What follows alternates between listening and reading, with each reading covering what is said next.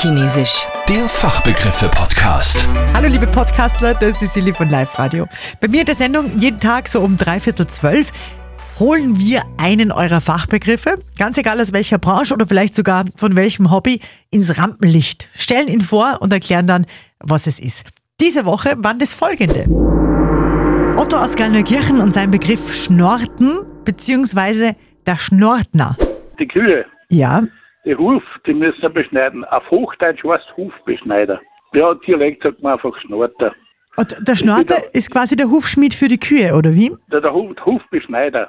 Weil, weißt du, die Huf, der Huf, der wächst genauso wie unsere Nägel, Ja. Zehennägel. Und wenn sie an einen Stall stehen, dann müssen sie irgendwann beschnitten werden, weil sonst wachsen die, können dann nicht mehr gehen. Und das heißt Schnorten. Schnorten, ja, der Schnorter, ja. Gerhard aus Taufkirchen an der Bram hantiert oft mit einer Anlegehilfe. Nur was ist Anlegehilfe? Sag an. Anlegehilfe braucht man fürs Mauern, fürs Gmeiterband.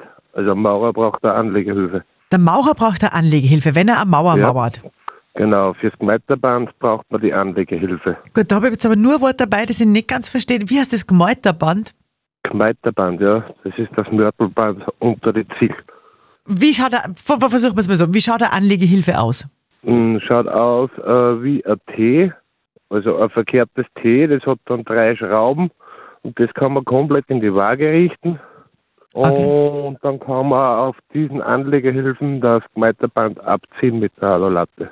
Ge Geht es darum, dass die Mauer gerade wird? Genau so ist es. Das legt man hier auf den Boden, das wird mit der Wasserwaage dann eingerichtet. Dann kommt die Alulatte auf das drauf und dann wird der Mörtel zwischen die Anlegehöfen eingelegt und mit der Alulatte nachher abgezogen und nachher ist das komplett in der Waage. Und auf das kommen dann die Ziegel drauf, dass das Haus nachher komplett gerade dasteht. Ja, perfekt. Ich nehme an, du bist Maurer. Ja, genau. Du, dann werden wir uns vielleicht noch viel öfter hören, weil ich glaube, ein Maurer hat mindestens 5000 Fachbegriffe, die nicht jeder kennt. Das stimmt. Oder? Das stimmt. ZBV. So heißt die Abkürzung, die den Dienstplan von Astrid aus St. Florian bestimmt. Sie fährt Bus bei den Steierlinien und wenn ZBV angesagt ist, dann sagt nur mehr ihr Chef an. Besonderen Verfügung. Das heißt also, wir haben da so einen Dienstplan und wir müssen da praktisch äh, wochenlang nach dem Dienstplan fahren und wenn die, die Wochen durch sind, die, der Plan, dann haben wir äh, vier Wochen, wo wir zur besonderen Verfügung vom, vom Chef stehen. Das heißt, da teilt uns ein, wie es ihm gerade einfällt. Aha. Da, da darf er uns dann irgendwelche Dienste zugeben, die was halt grad, was ihm gerade passt, ja. Und wenn wir die vier Wochen durch haben, dann kommen wir wieder in den Dienstplan rein und dann haben wir jede Woche wieder äh, einen geregelten Plan. Aber die vier Wochen ZBV, da müssen wir durch, da, da sind wir zur besonderen Verfügung des Chefs. Das heißt, das ist wie so ein Überraschungseiplan. Da weiß man nicht, was passiert. genau, so ist es. Habt ihr auch einen Fachbegriff für mich? Schickt mir einfach eine E-Mail über unsere neue Website liveradio.at.